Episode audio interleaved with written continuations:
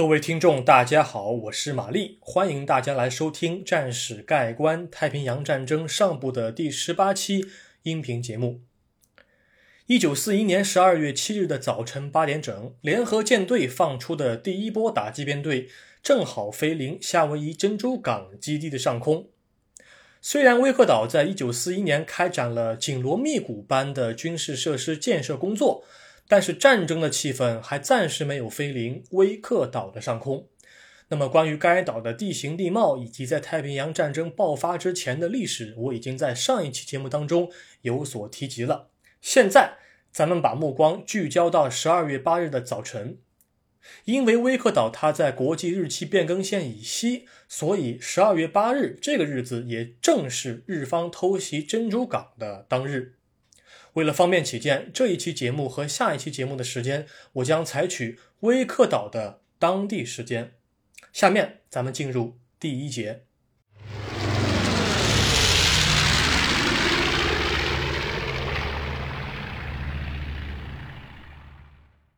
第一节：空降火海，日军轰炸机的运气和固执。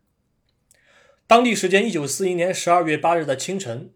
威克岛的气氛并没有像珍珠港那么慵懒。虽然官兵们可以在周日早晨睡个懒觉，但由于威克岛在国际日期变更线以西，所以它是周一。因此，他们在吃完早饭之后就开始了例行性的工作。正当第一防卫营的指挥官德弗罗少校还在刮胡子的时候，跑道旁的某个无线电突然传来了未经加密的疯狂喊话。此时的威克岛是早晨六点五十分，而日方已经在珍珠港上空称霸了半个小时以上了。德弗罗少校在收到瓦胡岛的警告之后，立即通过广播命令全体官兵进入战斗位置。在收到命令的两个小时之内，威克岛上的所有士兵便已经基本完成了整装工作。军官们在开完了一个简短的会议之后，便重新返回各自的岗位。早晨九点。美国海军陆战队的第二幺幺战斗机中队的四架野猫战斗机，在完成了一次巡逻飞行之后返航。经历过短暂的休息之后，四架野猫战斗机重新升空，向威克岛的北方海域进行侦察和搜索。本来有一架 M 幺三零飞艇在当天早上从威克岛起飞，飞往关岛，它是一个民用航线，但是因为临时到来的无线电喊话。这架飞机也在半途当中被临时召回到威克岛。这架飞艇的飞行员告诉负责航空兵的帕特南少校，威克岛的驻军司令康宁汉要求他前往威克岛的南面进行侦察，并且需要战机为其护航。但不知是什么原因，向南的侦察任务并没有得到执行。但是南面确实存在着巨大的隐患。中午十二点不到。日本帝国陆军的第二十四航空战队的三十四架九六式陆上攻击机飞到了威克岛的上空。这些飞机呢分为三组，每组呢是呈 V 字形，也就是楔形。但是当这些轰炸机正准备从巡航高度降低至轰炸高度，也就是低于五百米的轰炸高度的时候，飞行员们发现威克岛的南面出现了短暂的雨标天气。这个雨标的标是一个风。风的上面有一个包子的包，这个标呢，指代的是短暂的强对流天气，伴有短时的暴雨和暴风。这是太平洋上面经常会出现的一种短时天气。那么雨标出现之后，乌云就遮挡了飞行员的视线，同时也遮挡了地面美军的视线。轰炸机们就没管那么多，直接冲着雨标投下了一波航弹。哎，这就巧了。虽然这些轰炸机并没有真正直接看见威克岛的机场，但是这些航弹却直接命中了地面的战机。当美方有人在十一点五十分首次看见日方轰炸机的时候，他们投放的航弹几乎是同时来到了美军的机场。停放在地面的八架 F 四 F 杠三野猫战斗机顷刻间就成为了废铁。他们不是起火燃烧，就是油箱爆炸或者螺旋桨损毁，而整个驻守威克岛的战斗机也就只剩下那四架之前放飞的巡逻机群了。这些轰炸机不仅仅打击了美方的机场，他们也骚扰了美方的两处军营。中午十二点十分，日方的轰炸就已经结束了。美方的八架野猫战斗机便已属于残疾状态，其中七架被完全损毁，一架遭遇重创，正等待修理。二十三名航空兵阵亡，十一名航空兵受重伤，而威克岛上总共只有五十五名航空兵和地勤人员。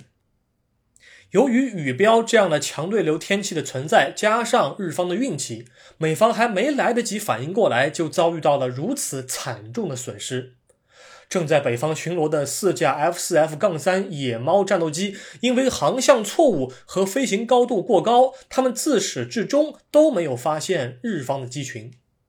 而时间到了下一天，十二月九日的中午，二十七架陆军航空兵的日机再一次轰炸了威克岛。他们不仅对准了美军的军营，同时也开始向弹药库、医院等设施展开轰炸。那么轰炸过后呢？美军继续加固工事，转换火炮阵地，以免轰炸机拍摄的侦察照片把确切的位置告诉下一波轰炸机群。虽然日军头两天的效果呢还不错，但是日方的飞行员呢却麻痹大意了。当时的美军的三位高官德弗罗、康宁汉和帕特南三位军官，在大量的战损报告和士兵的陈述当中，就发现，哎，日方的轰炸机似乎不爱迟到，而且异常的准时。他们两天当中总是在十一点半到十二点这个时间区间当中，从大致的航向飞来，不是南方就是东南方就是东方。投弹路线也总是先以机场为中心，然后向皮尔小岛和威尔克斯小岛呈两臂两翼的态势展开和推进。那么这些信息就给美军提供了重要线索。当十二月十日，二十六架日军轰炸机再次飞临威克岛上空的时候，仅存的四架野猫战斗机就开始了拦截工作，而地面上日军。率先认为的目标其实都是木质的冒牌货，是诱饵。所有的防空炮塔和机枪点都被美军挪了位置。当然，虽然日方的航弹也引爆了威尔克斯小岛上面的一处炸药堆放地，导致了火灾，但是美军的适应能力和反击手段也开始发挥了效果。美国海军陆战队的航空兵上尉亨利·埃尔罗德，甚至在友军的三英寸防空火炮开火之前，就率领其余三架战机击落了两架日机。一般的军迷或者历史爱好者呢，在大致了解完太平洋战争之后呢，会得出这么一个结论，那就是日本帝国陆军和海军的协同差的要命。虽然这个结论在大体上来说是可以生搬硬套，并没有什么问题，但是具体问题还是要具体分析。很多人就认为日方陆航轰炸机的损失会让日本海军在之后的两栖登陆作战当中麻痹大意，但事实情况却并不是那样。下面咱们来讲一讲第二节。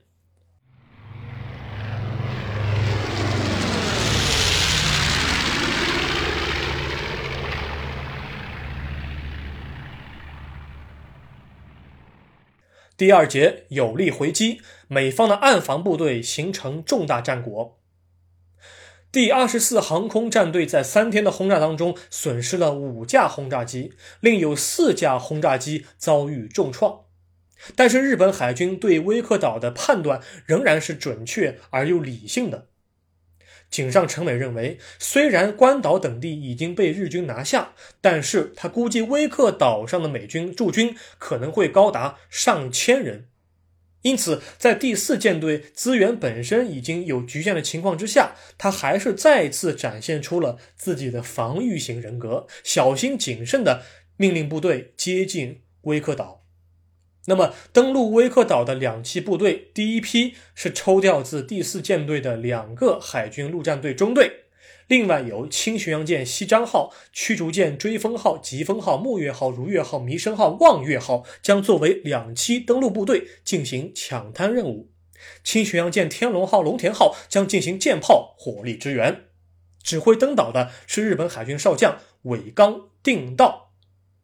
当地时间一九四一年十二月十一日的凌晨三点左右，三艘日本潜艇在三天的轰炸之后，首次在威克岛附近海域放出了潜望镜，露出了他们自己。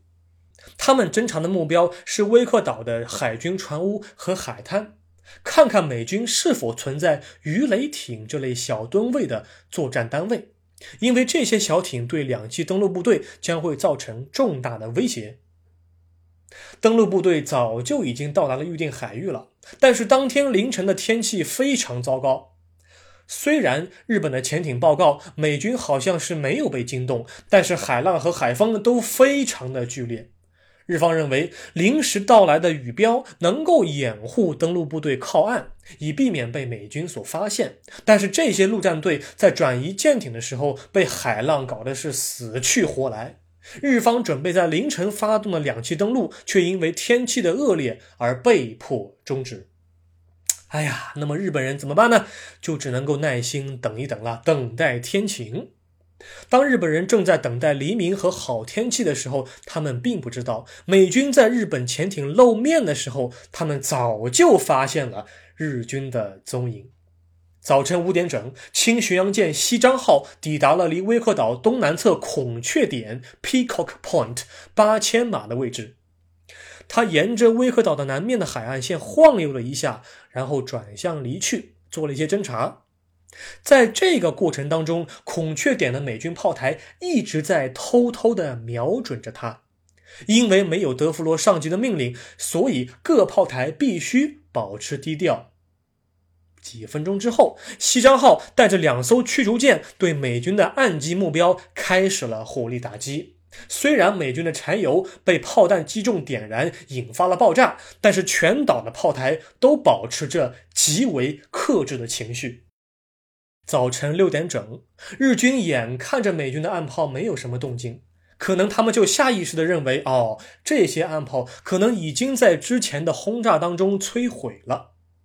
尽管日方登陆部队进行了多次试探、小心翼翼的行动，但是最终还是进入了美军的圈套。六点十五分，当满载着海军陆战队的运输舰和其余的舰炮打击舰艇一同来到离威克岛孔雀点只有三千五百码的位置的时候，德弗罗少校下达了按炮回击的命令，美军的炮火开始了猎杀。旗舰西张号首先被美军的炮火所盯上，但是即便如此，他及时的使用 Z 型机动，使他成功躲避了炮弹。但是其他炮台的加入，使登陆部队遭受到严重的威胁。驱逐舰疾风号就被皮尔小岛的 L 号炮台所盯上，L 号炮台的第三波齐射击中了疾风号的船尾。可能是因为船尾堆满了深水炸弹，或者是鱼雷，疾风号发生了剧烈爆炸，船体被劈成两段，全舰一百六十九名士兵只有一人生还。疾风号于是就很荣幸地成为了太平洋战争爆发以来第一艘被美方所击沉的日方水面舰艇。除了疾风号之外，弥生号和其他三艘驱逐舰可能运气要稍微好一些。他们用舰炮击毁了皮尔小岛的岛上通讯设施，并瘫痪了部分五英寸的炮台。但是美军使用仅剩的岸炮进行回击，虽没有造成重大战果，但是其余的日舰均掉头撤离。早晨七点整，眼看着大事不妙的尾冈定道少将命令日方赶紧撤离，他们尝试进行两栖登陆的行动，失败了。但是美军并没有停下他们的脚步。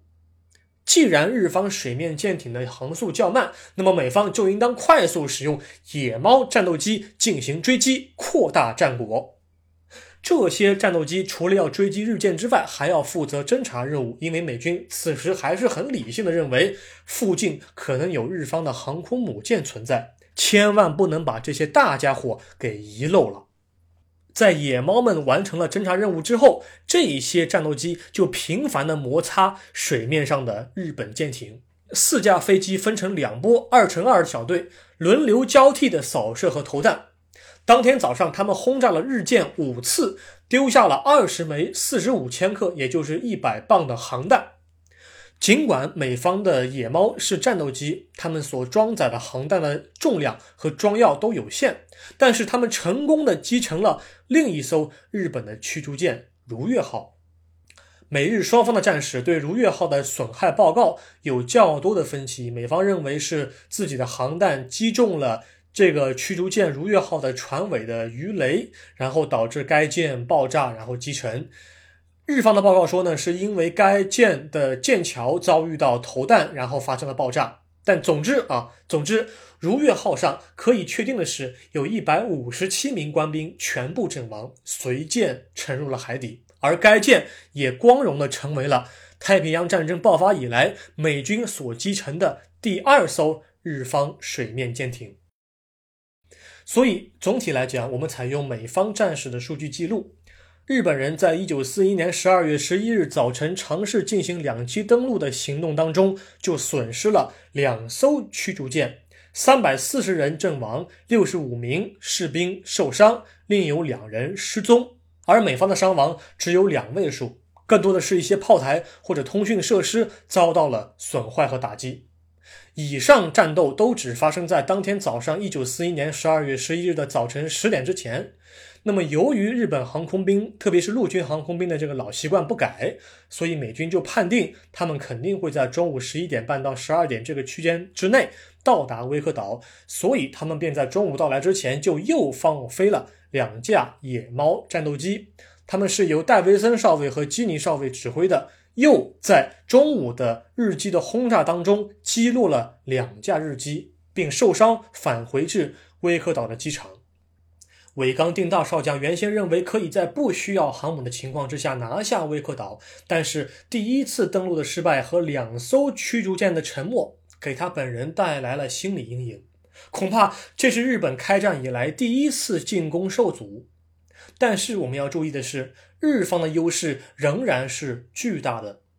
美日双方都在接下来的数天之后进行了部队整装和战术调整工作，而日本正打算着进行第二次两栖登陆，这一回他们叫来了航母进行支援，而对于美方来说，补给的吃紧和珍珠港可派遣舰艇的缺乏，都让他们的防御工作难上加难。